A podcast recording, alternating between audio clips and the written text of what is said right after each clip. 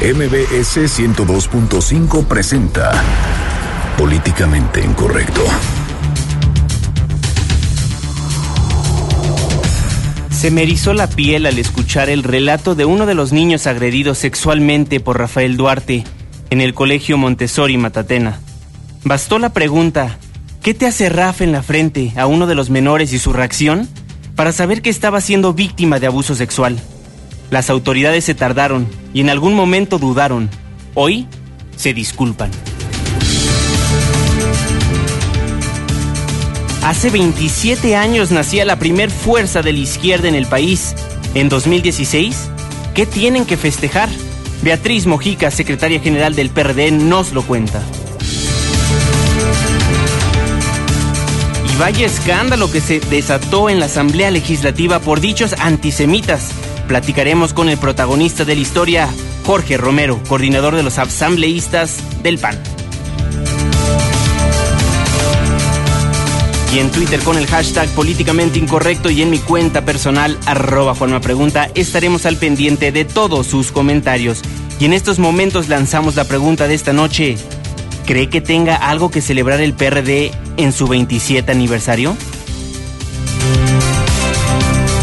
En ficción política, por sus 27 años del PRD, Fernando Canek le canta las mañanitas. Bienvenidos, esto es Políticamente Incorrecto. Estás a punto de entrar a una zona de polémica y controversia. Una zona de discusiones álgidas y análisis mordaz. Estás entrando al terreno de políticamente incorrecto. Entra bajo tu propio riesgo.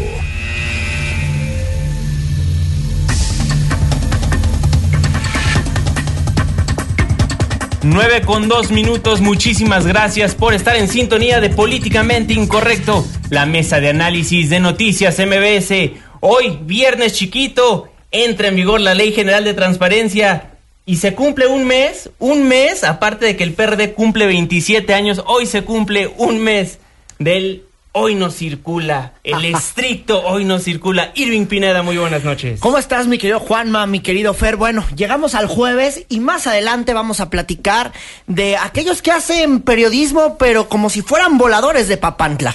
Sí, caray. Fernando Canek, muy buenas noches. Muy buenas noches, querido auditorio. Muy buenas noches, compañeros. Qué bueno que nos sintonizan el día de hoy. Yo nada más les aviso que vengo con un dolor de estómago brutal. Nada más por si digo cualquier tarugada que no sea la habitual o que no sean las habituales.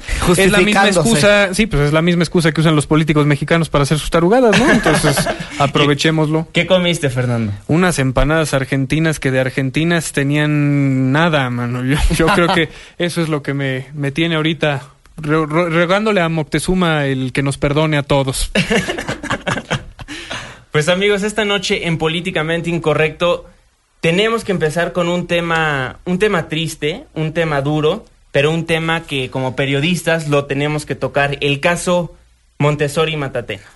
Sí, y es que la Procuraduría de Justicia Capitalina confirmó esta tarde que con los primeros peritajes psicológicos, dos niños que estudiaban en el Colegio Montessori y Matatena, que se ubica en la delegación Benito Juárez, sí fueron abusados por el esposo de la dueña de la escuela. Eh, pero Juanma, pues hay que recordar cómo se dieron cuenta los papás que sus hijos eran abusados. Vamos a escuchar a Mariana, vamos a ponerle así, a la mamá pues de un menor que es abusado y que hoy hay desafortunadamente una denuncia en la Procuraduría Capitalina y esta es la voz de Mariana. Una mamá nos comunica en el chat que, que su hijo ha sido abusado por Rafa, que el niño ha verbalizado todo a detalle y nos menciona que, que es a través del juego del doctor. Híjole. Lamentable. Así se enteraron y de ahí se presume que por lo menos siete niños sufrieron abusos. Siete niños sufrieron abusos, se ha confirmado hasta el momento que dos. Así es. Y es muy triste saber cómo es que el mundo se da cuenta de esto. A estos chiquitos, estos chiquitos tuvieron que salir a la luz pública, obviamente con el escrutinio que se tiene que hacer esta investigación, y pues le cuentan al mundo cómo es que este señor que le decían el tío Rafa, les hacía los tocamientos, escuchemos. ¿Qué te hace Rafa en la frente? Me pega también así, ¿Con qué te pega, hijo? Con un palo así. ¿Y quién está feo, mi amor? Este Rafa está feo porque me enseña su, su pilín. ¿Te enseña tu pilín? Sí. ¿Y qué te dice cuando te enseña el pilín? Me dice, me, me dice que alto. Híjole, qué fuerte. Estos audios que estamos escuchar, escuchando esta noche, hay que decirlo, se desprenden de la averiguación previa de toda la investigación que está siguiendo la Procuraduría Capitalina para poder castigar pues a este hombre que es lo menos que le podemos decir.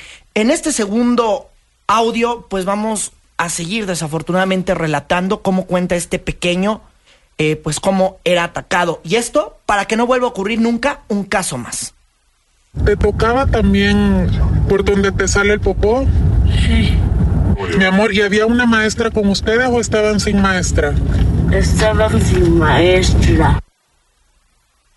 Extremadamente fuerte lo que escuchamos. Desafortunadamente, y bueno, para que la Procuraduría Capitalina pudiera confirmar que estos dos menores eh, fueron atacados, se les aplicó la prueba de Bosti, que hay que decirlo, es una aplicación virtual diseñada especialmente para que niños y adolescentes puedan denunciar abusos, bueno, pues sin sentirse presionados o pues un poco hasta hostigados con eh, la intervención de un psicólogo.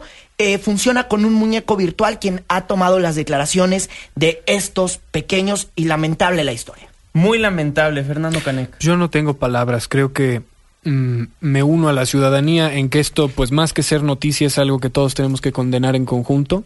Creo que es uno de los peores crímenes que pueden existir sobre la faz de la tierra. Entonces, no, no tengo más que decir. A esto sí, mm, obviamente no se le puede encontrar alguna forma de, mitigarlo o de debatir este tema. No hay, no hay debate, no hay nada. Esto es condenatorio de facto. Claro, y Rafael Leopoldo Duarte es el presunto responsable de estos hechos, por lo que narran los niños. Bueno, pues las investigaciones deberán comprobar que es el responsable y esperemos que compruebe el responsable. Ahora, eh, Juan Mafer, la verdad es que desde diciembre de 2015 una mamá había presentado una denuncia por irregularidades en el colegio Montessori Matatena, misma que a las autoridades, que a la Secretaría de Educación Pública, pues les valió comino, ¿no? Les valió gorro.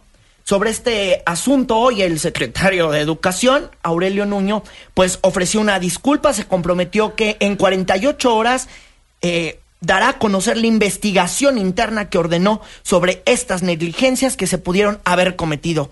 Pues negligencias que se cometieron porque si desde el 2015 sabían, pues yo no sé por qué no hicieron nada. Exactamente. En un comunicado de prensa, el secretario de Educación Pública, Aurelio Nuño, dijo que a más tardar, la investigación deberá ser entregada el próximo viernes 6 de mayo, es decir, mañana, y serán del conocimiento público. Aquí en Políticamente Incorrecto le estaremos diciendo pues todo lo que se vaya a llevar a cabo el día de mañana, pero por lo pronto Rafael Duarte, también Irving Fer, amigos del auditorio, ahora se le vincula con una supuesta red de pornografía infantil. Juan Sí. Carlos Alarcón nos tiene la información. Adelante Juan Carlos, muy buenas noches. Gracias, Juan Manuel. Muy buenas noches. La defensa de los familiares de niños y niñas agraviados de forma sexual, presuntamente por Leopoldo Rafael Duarte Pereda, empleado administrativo y esposa de la directora del Colegio Montessori Matatena, solicitó a la Procuraduría Capitalina la consignación del expediente ante un juez penal y al mismo tiempo entregó material que vincula al inculpado con una red de pornografía infantil. Víctor Carrillo Estrada, abogado coadyuvante, informó que dos menores a los que esta semana se les practicó una segunda prueba psicológica con el personaje animado Bosti dieron positivo a la pericial que demuestra el agravio sexual. Entrevistado al salir del búnker de la Procuraduría Capitalina, el litigante mencionó que Duarte Pereda no tiene salida y deberá enfrentar a la autoridad judicial.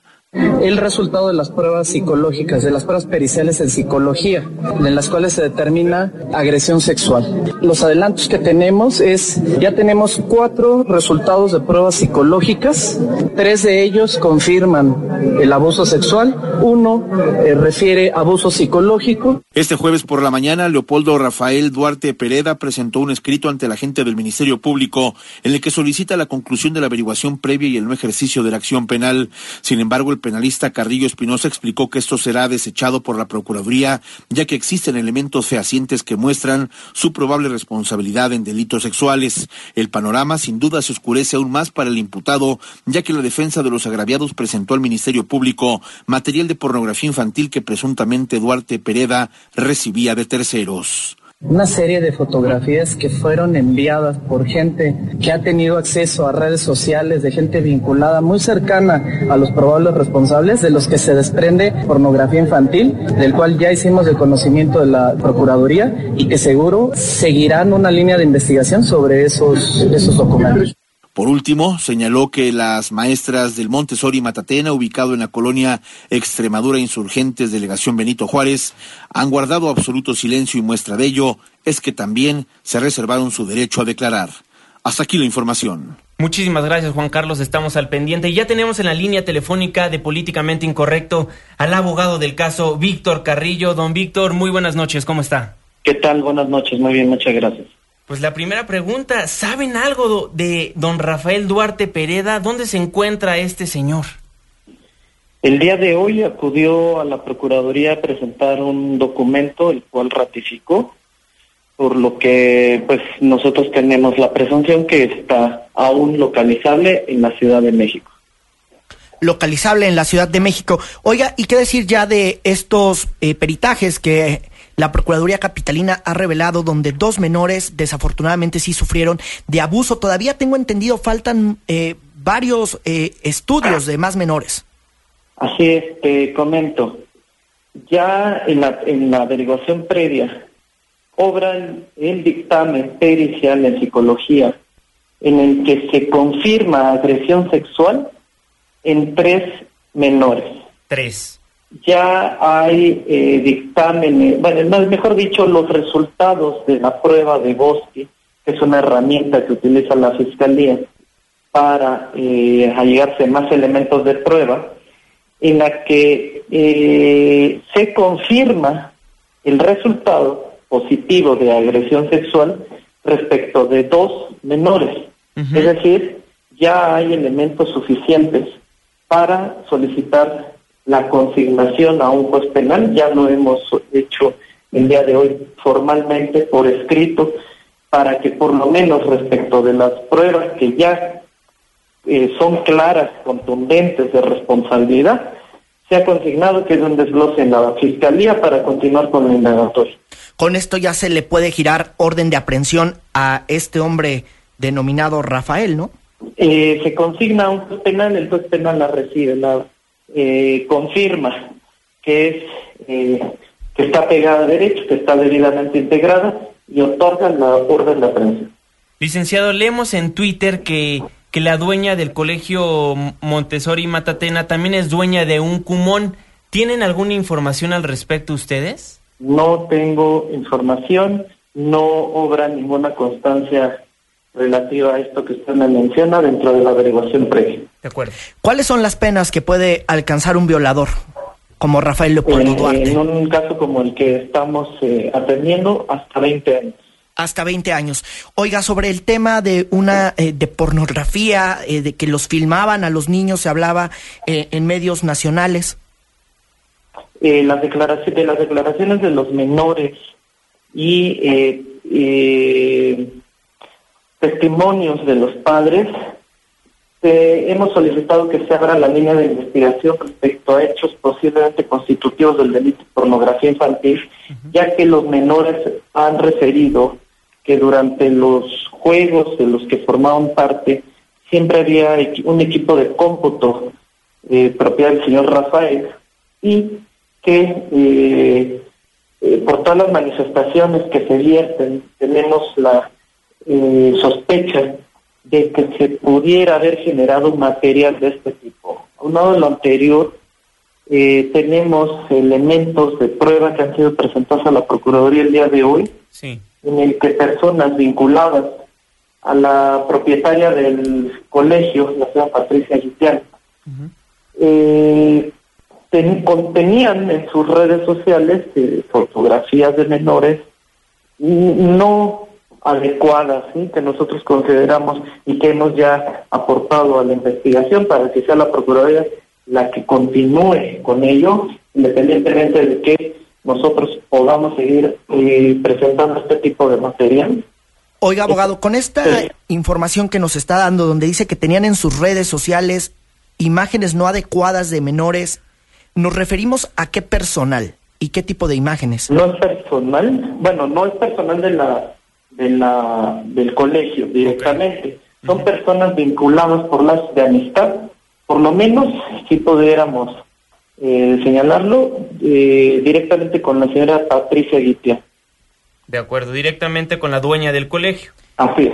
¿Y son imágenes de los niños nada más?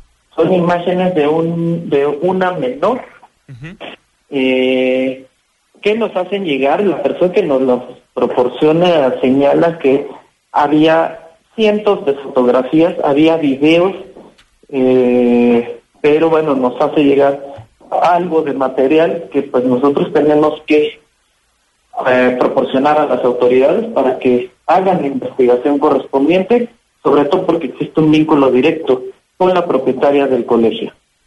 Pues muy delicado lo que nos está contando esta noche.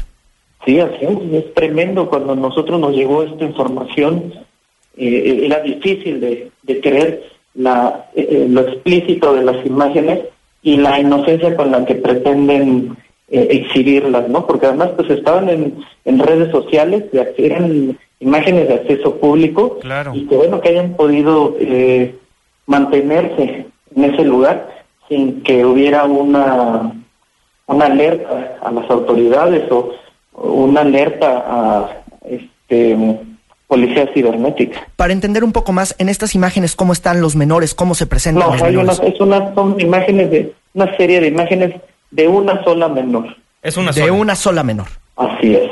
De acuerdo. Estamos platicando con Víctor Carrillo, abogado de los familiares víctimas de Montessori y Matatena. Abogado, en cuanto a las declaraciones que dio el titular de la CEP, Aurelio Nuño, el día de hoy, ¿qué opinan los familiares y usted al respecto? Eh, desafortunadamente, las disculpas pues ya no eh, pueden remediar la afectación Claro. y que sufrieron sus hijos. Lo que se exige es que casos como este no se vuelvan a presentar, que sean atendidas las quejas de manera inmediata eh, mediante una revisión, mediante una visita, mediante una investigación, porque seguramente se podrían evitar muchísimos casos como, en el- como el que actualmente eh, atendemos eh, porque eh, la Secretaría pudo haber hecho una revisión de estas irregularidades, porque de manera muy clara, de forma textual, se señala que hay una persona que no cumple eh, actividades docentes ni administrativas y que está en contacto directo con menores, lo cual eh, no debería de ser así y la escuela no da una explicación al respecto. La SEP dejó de atender esta, esta queja y bueno, pues vemos ahora los resultados seis meses después. Pues abogado Víctor Carrillo, muchísimas gracias por tomarnos la comunicación aquí en Políticamente Incorrecto. ¿Algo más que vea pertinente que la opinión pública sepa?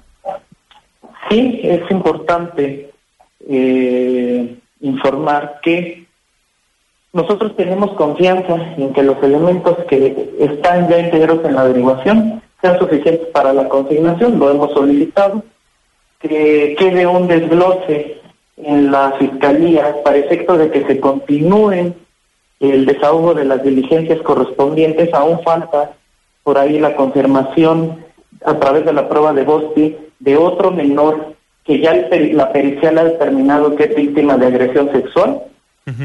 Eh, ah, faltan las declaraciones de las demás personas señaladas como probables responsables, que son las maestras y la directora. ¿De acuerdo? Y eh, bueno, pues probablemente la acreditación de algún otro delito, como puede ser este de, de pornografía infantil, que les repito, el día de hoy hemos presentado a la Procuraduría elementos que pueden servir para continuar con esa línea de investigación y no desecharla, no desestimarla, porque nosotros tenemos sospechas respecto a esta situación y hemos empezado a aportar los elementos. Muy bien, Víctor Carrillo, abogado de los familiares de las víctimas del Montessori Matatena. Muchísimas gracias y los micrófonos siempre abiertos aquí en Políticamente Incorrecto. Muchísimas gracias a ustedes por darle el seguimiento, por darnos la oportunidad de manifestar cuál es el estado procesal real esta averiguación y yo también sigo sus órdenes para que en cuanto sigamos nosotros teniendo novedades de las pruebas que se están integrando, eh, eh, eh, tengan ustedes esa información precisa. Abogado, muy buenas noches, muchas gracias. Buenas noches, hasta luego. Muy fuerte, muy fuerte. Ya nos dice que posiblemente un tercer menor pues también salga positivo de agresión sexual. Sí, honesta la prueba de Bosti y lo preocupante, la información eh, que ha recibido ya la Procuraduría Capitalina de que pues personas ligadas a los dueños de este colegio tenían la imagen de una menor en condiciones pues no adecuadas, dejémoslo así, en condiciones no adecuadas. Ya veremos cómo nos lleva esta investigación. Y a ver qué dice la Procuraduría Capitalina, porque bueno, ya con estas pruebas hay elementos suficientes para poder meter al bote a este hombre y que su proceso jurídico pues sea encarcelado, que no debe de estar pues en, debe de estar en ese lugar, en ninguno más, más que la cárcel. No, no, de verdad a mí me, me, puede mucho esto. No hay palabras para describirlo, son una pareja detestable de personas, no, si, si se pueden llamar seres humanos. Claro, por supuesto. Romper con la inocencia de un menor. Pues lamentable este caso. Vámonos a un corte comercial. Pero no se vaya porque al regresar le vamos a contar pues del numerito que le están tratando de enjuiciar a Jorge Romero. Estalla escándalo por antisemitismo en la Asamblea Legislativa. ¿Será? ¿Será? Una pausa, regresamos.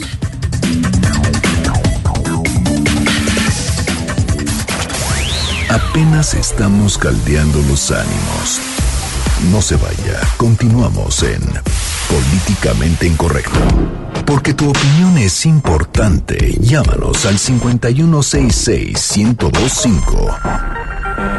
Continuamos.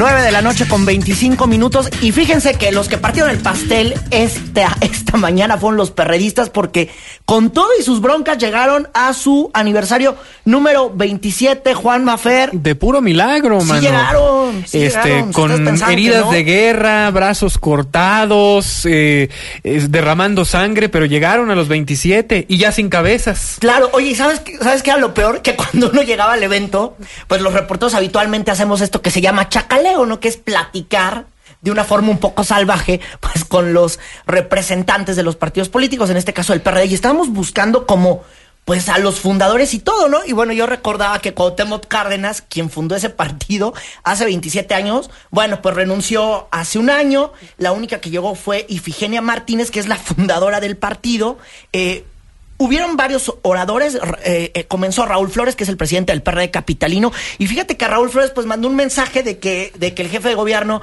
de la Ciudad de México, Miguel Ángel Mancera, no había podido acudir al evento porque pues él está coqueteando con el movimiento ciudadano casi casi, y después de eso, y después de eso, eh, habló eh, bueno, Agustín Basabe cerró, fue el más importante, el orador más importante, y de aquí de lo que yo puedo rescatar de este discurso que daba era la parte de llevar a una revolución pacífica. Algunos se enojaron un poquito porque decían que hacía citas de sus libros, Agustín Basabe, que antes de ser presidente nacional del PRD, hay que reconocerle que Agustín era muy buen eh, analista político, un hombre que sabe muchísimo del teje y maneje de la política mexicana. Y es académico, es, académico, hay que decirlo. Y decía, bueno, el PRD debe de llevar esa revolución pacífica. Fue un evento sencillo, la verdad. Para los 27 años estuvieron en los chuchos estuvo ahí el coordinador de los diputados, Francisco Neri, el de los senadores, Miguel Barbosa, que algunos pensábamos que ya no era perredista, pero sí estuvo. Estuvo Jesús, estuvo en los chuchos, Jesús Ortega, Carlos Navarrete y Guadalupe Acosta Naranjo. Oye, y después de la conferencia de prensa a nuestra reportera Natalia Estrada, pues le dio una entrevista a Agustín Basabe, el presidente del PRD, y le dijo que los perredistas ven crisis de su partido a 27 años de su fundación. Natalia Estrada, adelante con la información. La crisis originada por la salida de líderes como Cuauhtémoc Cárdenas, la fractura con Andrés Manuel López Obrador, la renuncia de su presidente Carlos Navarrete y los señalamientos de gobiernos emanados de sus filas por casos como la desaparición de los normalistas de Ayotzinapa han dejado al PRD en una de las crisis más profundas de su historia. Este jueves los perredistas celebraron 27 años de la fundación del Sol Azteca y aunque reconocen las dificultades de su partido, Advierten que la enfermedad que padece no es terminal y quienes proclaman su muerte deben guardar sus actas de defunción. Es la voz de su líder nacional, Agustín Basabe, en entrevista con Noticias MBS. Crisis sí hay, pero no es una crisis terminal. Al PRD se le han expedido ya varias actas de defunción a lo largo de sus 27 años de vida. Yo siempre he dicho que el PRD, a diferencia de otros partidos y pese a todos sus problemas, es susceptible de redención. No obstante, reconocen que al PRD le ha hecho mucho daño la corrupción de gobernadores, dirigentes locales y líderes emanados de sus filas, por lo que concluido el próximo proceso electoral se habrán de iniciar procesos de limpieza interna. Sí, hay que iniciar procesos de expulsión a, a, las personas que se les demuestre actos de corrupción. Cuando se expulsa a un corrupto de un partido, se pierde una clientela, pero se ganan votos que ven con simpatía un proceso de limpieza interna. El dirigente nacional del PRD, Jesús Ortega, aseguró que ni división ni crisis son descripciones de este partido político. Por ello subrayó las profecías de desaparición del sol azteca están fuera de la realidad. No obstante, asegura han fallado en la selección de sus candidatos por la infiltración del crimen organizado. El narcotráfico no solamente ha penetrado a los partidos, ha penetrado todos los ámbitos de la sociedad. Por lo tanto, un error es que el PRD no ha sido suficientemente consciente de esta realidad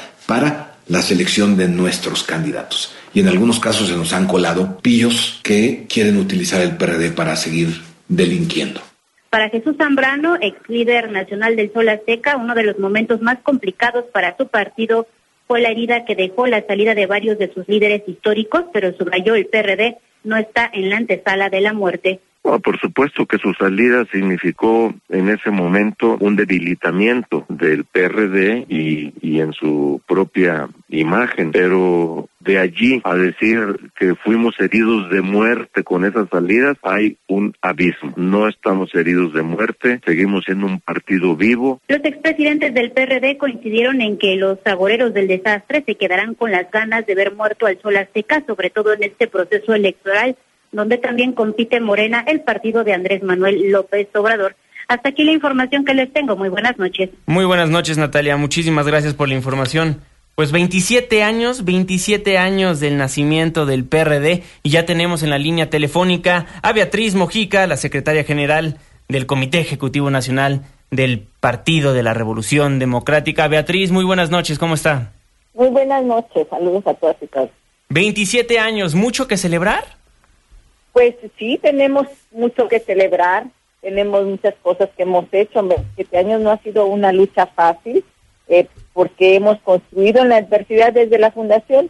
Hace escuchaba el asunto de los fundadores y quiero decir que pues cientos de personas son fundadoras. Yo mismo soy fundadora de, de este partido en el que empecé a militar a los 15 años y decirles que hemos logrado cosas importantes la transición democrática no sería pensable si no fuera por una lucha también que dio el PRD. Todos los derechos de la Ciudad de México, muchos de los avances después de 19 años de gobernar la Ciudad de México, han sido gracias al PRD.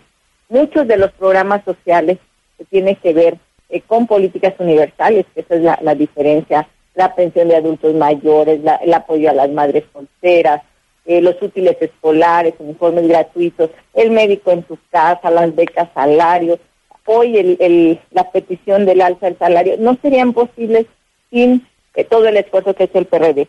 Leyes importantes, eh, el tema de, de la fundación del IFE en su momento, que ahora es el INE, de la Comisión Nacional de Derechos Humanos, han sido también contribuciones por una voluntad férrea de, del uso que ha dado el PRD para transformaciones que se tienen que dar en este país con una visión de izquierda. Los derechos, el derecho de amar, por ejemplo, en la Ciudad de México y casarte y hacer una familia con la persona que tú quieras, sin importar su sexo, es un derecho que se ha ganado y que existe gracias al PRD. Es decir, somos una izquierda atrevida, somos una izquierda progresista y durante estos 27 años pues ha habido vaivenes desde luego, como un partido vivo que somos, eh, desde luego que ha habido también algunos problemas, pero siempre hemos tratado de rectificar, de corregir y de seguir adelante. Yo creo que 27 años eh, de una izquierda en México, una izquierda progresista como es el PRD, es algo que tenemos que, celebrar que tenemos que, desde luego, rectificar cosas, pero que tenemos que seguir adelante porque este país necesita una visión de izquierda. Betty, te saluda Irving Pineda. Oye, perdón que yo sea el aguafiestas esta noche, pero a ver, el fantasma de López Obrador sigue pegándole al PRD por la, y te lo pregunto por las encuestas que hemos visto en los últimos días y también eh, ya perfilando a lo que es la carrera presidencial, pues su competidor más fuerte pareciera ser Miguel Ángel Mancera, pero bueno, parece que el jefe de gobierno capitalino no quiere mucho con ustedes. Pues yo te quiero decir que es muy prematuro, que el 2018 todavía le faltan dos años y todavía faltan muchas cuestiones, pero hay cantera en el PRD, hay que esperar los tiempos y decirte que Andrés Manuel eh, López Obrador no nos quita el sueño, que ya es una historia vieja, ese tema de que hay compañeros que se fueron y ya tiene ya algunos años que se fueron, el PRD se ha reconstruido, hay una nueva generación de perredistas y hoy justamente el mensaje que estamos mandando es que hemos dejado atrás los caudillos y lo que tenemos que construir es una institución madura y sólida en la que importe, en la que lo que importa es el colectivo y no personajes en lo particular. Beatriz, se saluda Fernando Canec con una pregunta eh, un tanto personal para mí. A los simpatizantes de la izquierda, a los votantes, ¿qué les puede ofrecer el PRD ahora que nos sentimos desangelados, desamparados e inconmensurablemente decepcionados por la falta de izquierda en este país? Me parece que hay una izquierda sólida en este país. Y el PRD, cuando yo digo que el PRD lo que puede ofrecer es una izquierda de vanguardia, una izquierda que se atreve, es porque el tiempo siempre, el tiempo siempre nos ha dado la razón. Por ejemplo, cuando el PRD dio la lucha y dio la cara porque en esta ciudad, en la Ciudad de México, eligiera a sus autoridades y no hubiera ciudadanos de segundo, de segunda, fue una lucha muy ardua, pero se logró. Cuando el PRD dio la lucha en, la legislación eh, para que las mujeres en la Ciudad de México, por ejemplo, tuvieran el derecho a decidir sobre su propio cuerpo y pudieran participar políticamente, no hay que perder de vista que gracias al PRD Hoy las mujeres pueden participar políticamente en igualdad, mitad y mitad con los hombres.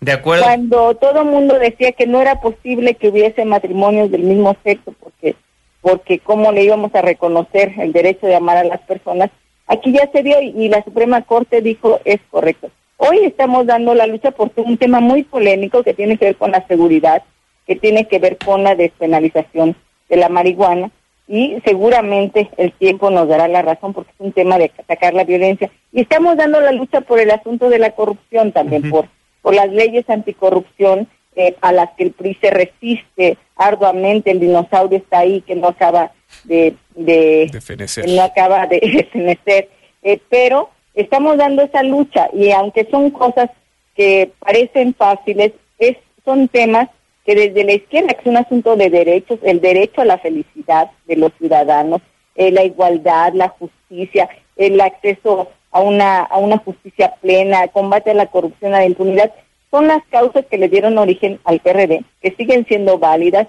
y que hoy más que nunca tenemos que estar ahí para, para seguir luchando por estas causas. Yo creo que eso es lo que puede ofrecer hoy en el siglo XXI el PRD a los ciudadanos, además de un partido abierto que, en el que se integren los jóvenes. El PRD es el único partido que tiene eh, un 20% de candidaturas para los jóvenes para que se integren, que ha abierto sus puertas a la sociedad. En la lista constituyente, la mitad de nuestra lista es para ciudadanos. Es decir, nos estamos atreviendo a transformarnos, a cambiar, porque desde luego que las experiencias pasadas nos han llevado a reflexionar y sabemos que que tenemos que abrirnos y ser un partido del siglo XXI. De acuerdo, pues Beatriz Mojica, secretaria general del Comité Ejecutivo Nacional del PRD, muchísimas gracias por estar en Políticamente Incorrecto.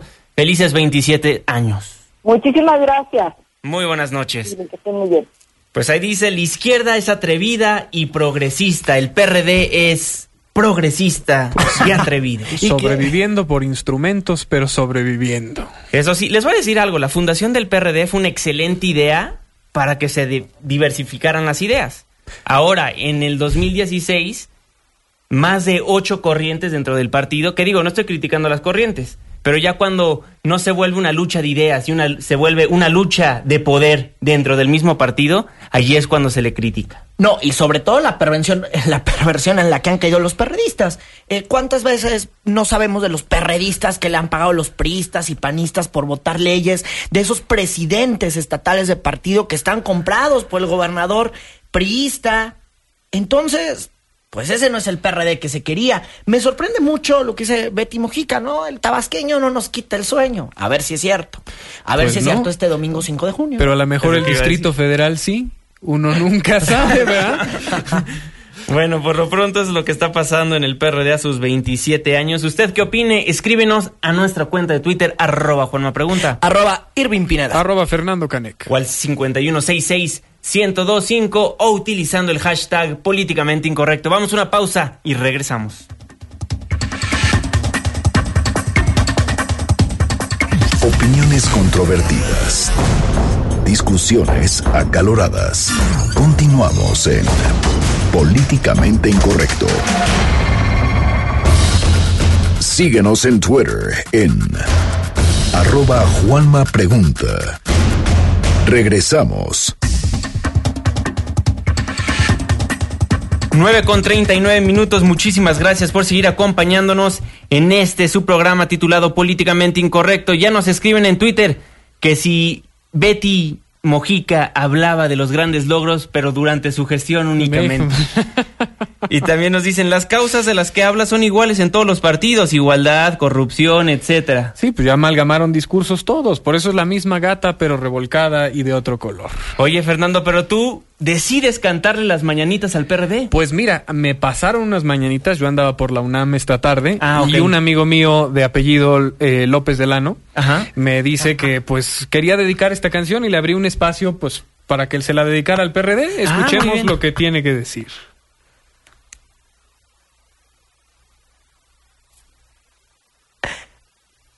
Ahí vamos a escuchar. Ahí vamos a escuchar, es que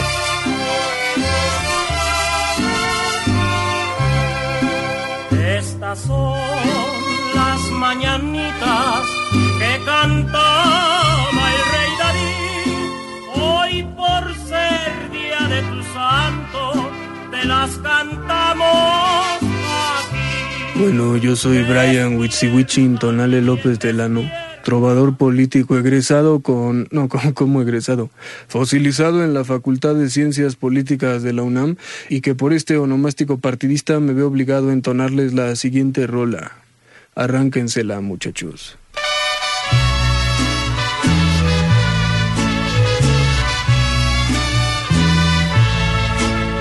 Estas son las mañanitas hechas para el PRD.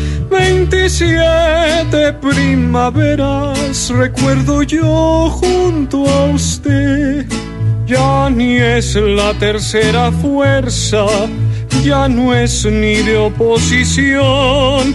Ya las golondrinas suenan, yo creo el sol ya se metió. Qué linda era su propuesta cuando nos representaba. Pero ahora queda una izquierda muda y con la cola ahumada. El día en que tú naciste se fundó una gran alianza. Hoy sin el peje y Cuauhtémoc solo queda puro tranza. Entre lacras y tribus se encargaron de matar a la izquierda organizada y el proyecto liberal.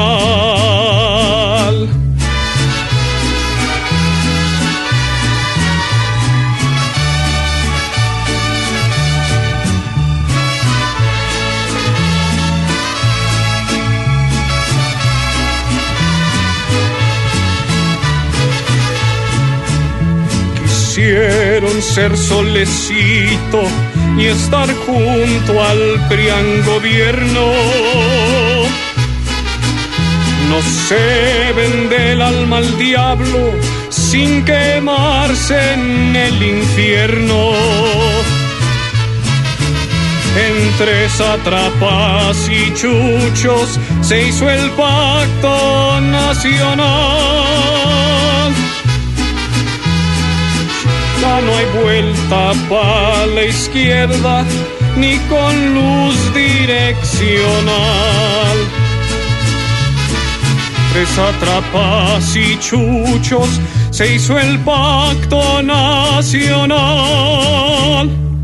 Ya no hay vuelta para la izquierda ni con luz direccional.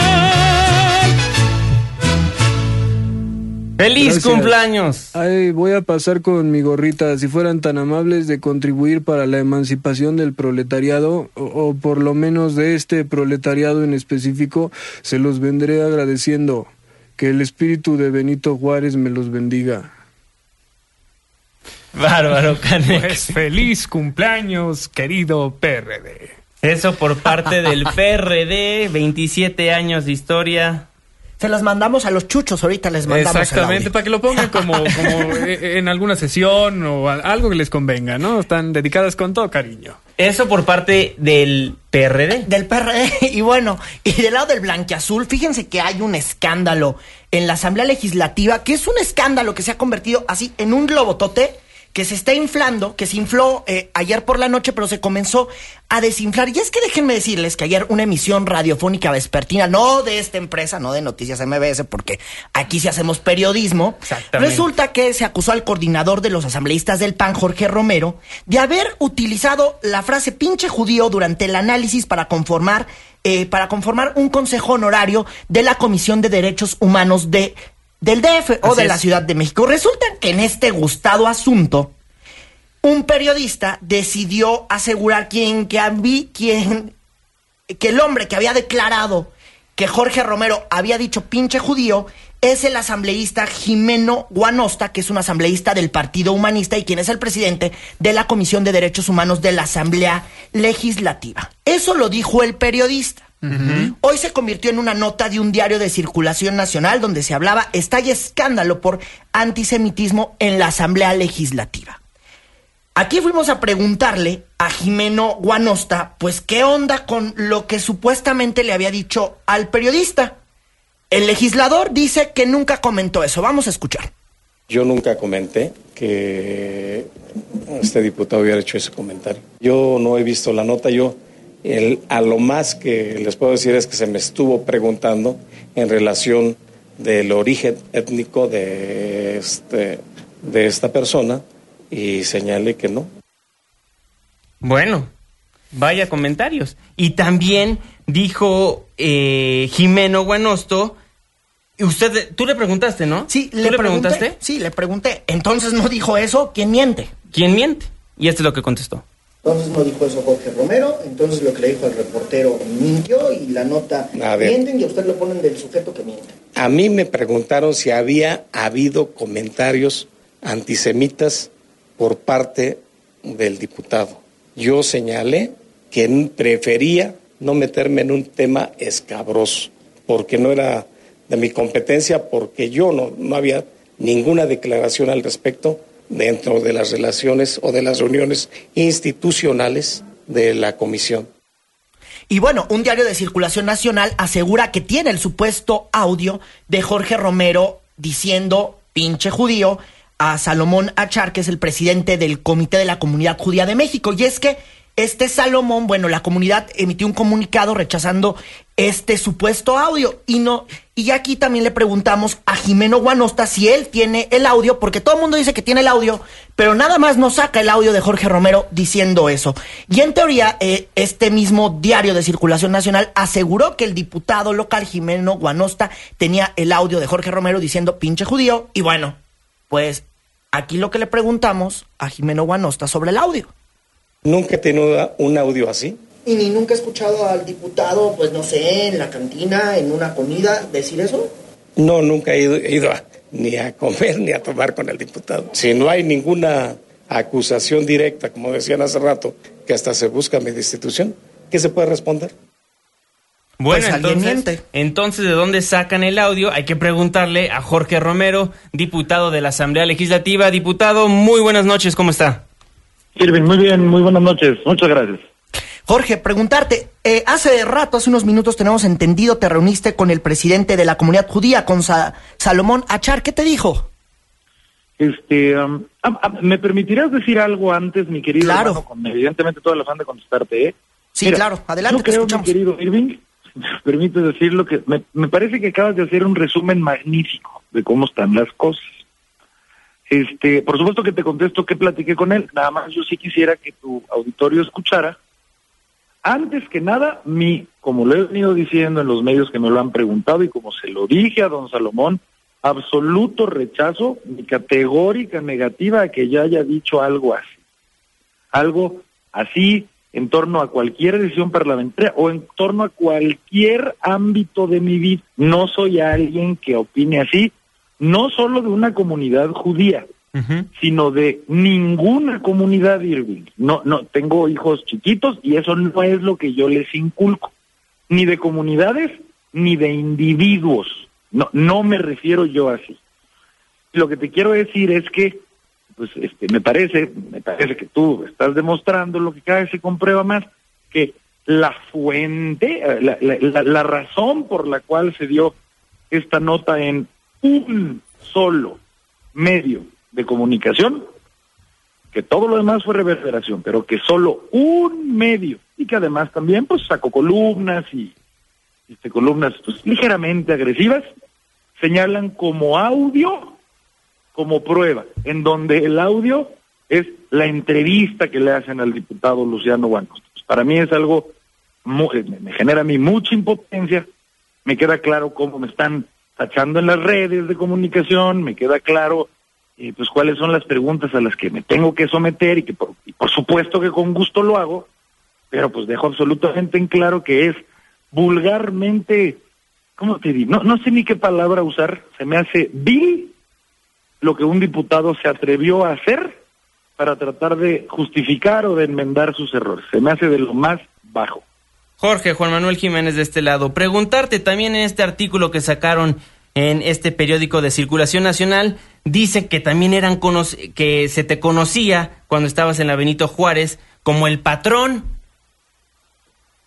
Bueno, si, si alguien que trabajaba en la delegación Benito Juárez, siendo yo el delegado, me decía así, creo que a lo mejor hasta tenían un fundamento pues legal. No, no lo sé. ¿Qué te puedo decir? No, no sé. Oye, al respecto, el presidente de la Comisión de Derechos Humanos, Jimeno, ¿no estás? Pues te quiere criticar. ¿Por, ¿Por qué hay odio ahí o qué pasó? Mira, yo no creo que tenga odio, yo simplemente creo, y mira, lo digo con mucho, lo digo con mucha seriedad, yo simplemente creo que el señor Guanosta, el diputado, se vio acorralado entre sus propias declaraciones. Una entrevista que hicieron antes, el día de ayer, le preguntan, este, diputado, usted es muy grave, usted escuchó al diputado Romero haciendo esas este, declaraciones denostantes. Mira, yo no quisiera meterme, así como te dijo, ¿no? Este, temas escabrosos. Sí, bueno, pero es que díganos, diputado, este, usted dice que tiene un audio. Bueno, mira, este, cada quien podrá pensar, bueno, diputado, se nota que usted no nos quiere contestar, entonces, como no nos lo niega categóricamente, es un sí, sí, sí, sí es así, ah, ahí está. Y a ustedes hoy les dice, este, yo nunca dije que el diputado, o sea, entonces, pues cuál es la impresión para ti, Irving, para ti como para todo el auditorio de una persona que se contradice en menos de pues 12 horas. Sí. Oye, y que Jorge. además con el daño moral para mí.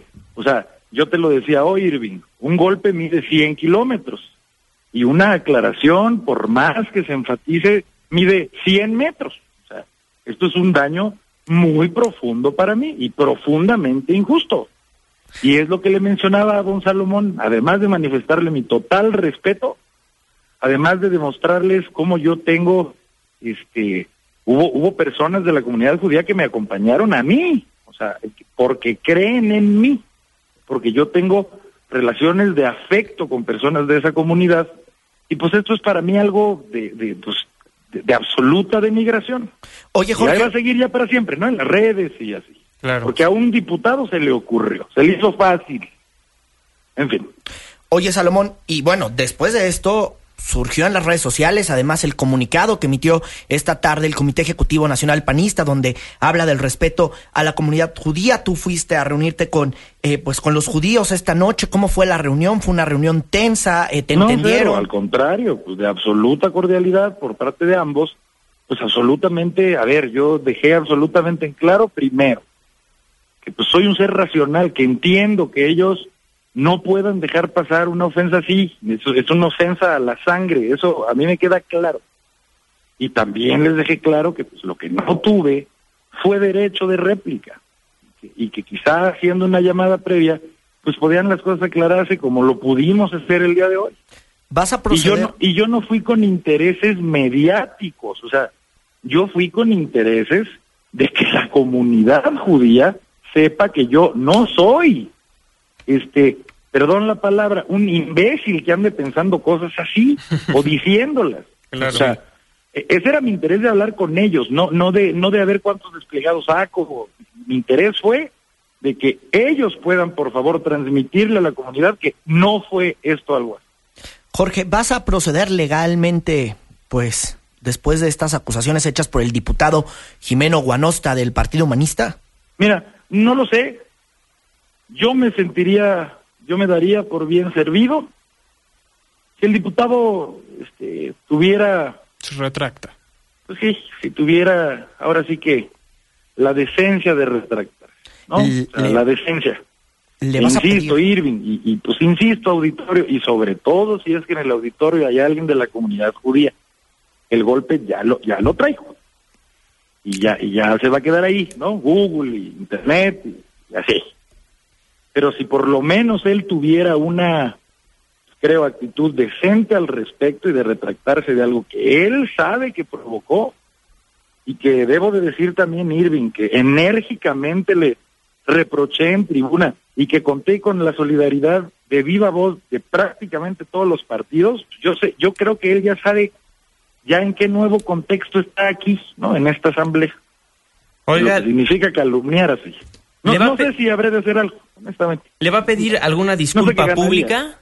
¿Perdón? ¿Alguna disculpa pública le va a pedir al diputado? Pues te digo, yo me quedaría eh, por más, este, por bien servido si él simplemente pudiera públicamente retractarse de lo que él sabe que es falso. Excelente. Pues diputado Jorge Romero, estamos al pendiente del caso. Muchísimas gracias por aclararnos la situación aquí en Políticamente Incorrecto. Irving, te agradezco mucho a ti, a Juan, a todo tu auditorio. Muchas gracias. Un fuerte abrazo. Muchísimas Abrazo gracias.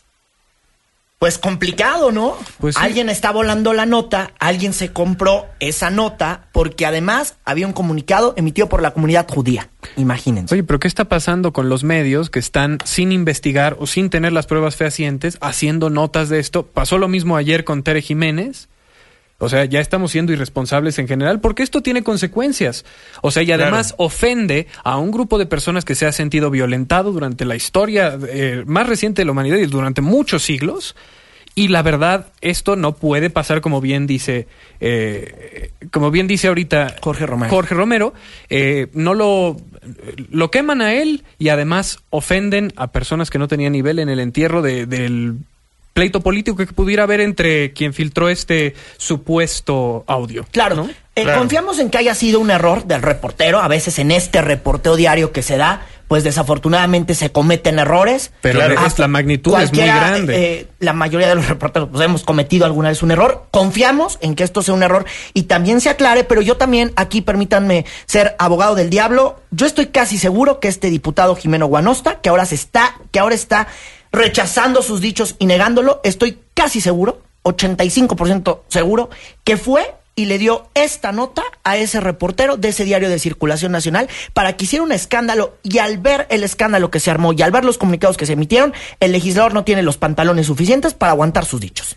Claro, Seguramente pues pasó sí. eso. Y muy probablemente le vendió el audio O sea, no se lo vendió literalmente, le dijo al reportero, ofreció el audio. te lo voy a ofrecer, pero primero saca la nota. Claro. Y santo quemó al reportero también. Sí, y seguramente lo se acepta porque es de relevancia periodística. ¿no? Excelente. Muy buenas noches a las 9.58. Juan Manuel Jiménez se despide de este micrófono. Irving Pineda, mañana las noticias continúan a las 5 de la mañana con Carlos Reyes y luego a las 6 con Luis Cárdenas, que seguro ya va a estar bien cansado mañana viernes. ¡Feliz cumpleaños al PRD! ¡Abur! Muchísimas gracias, muy buenas noches. Vamos a Veracruz y a ver si regresamos a Políticamente Incorrecto. Pórtense bien. Todos sabemos quienes andan en malos pasos.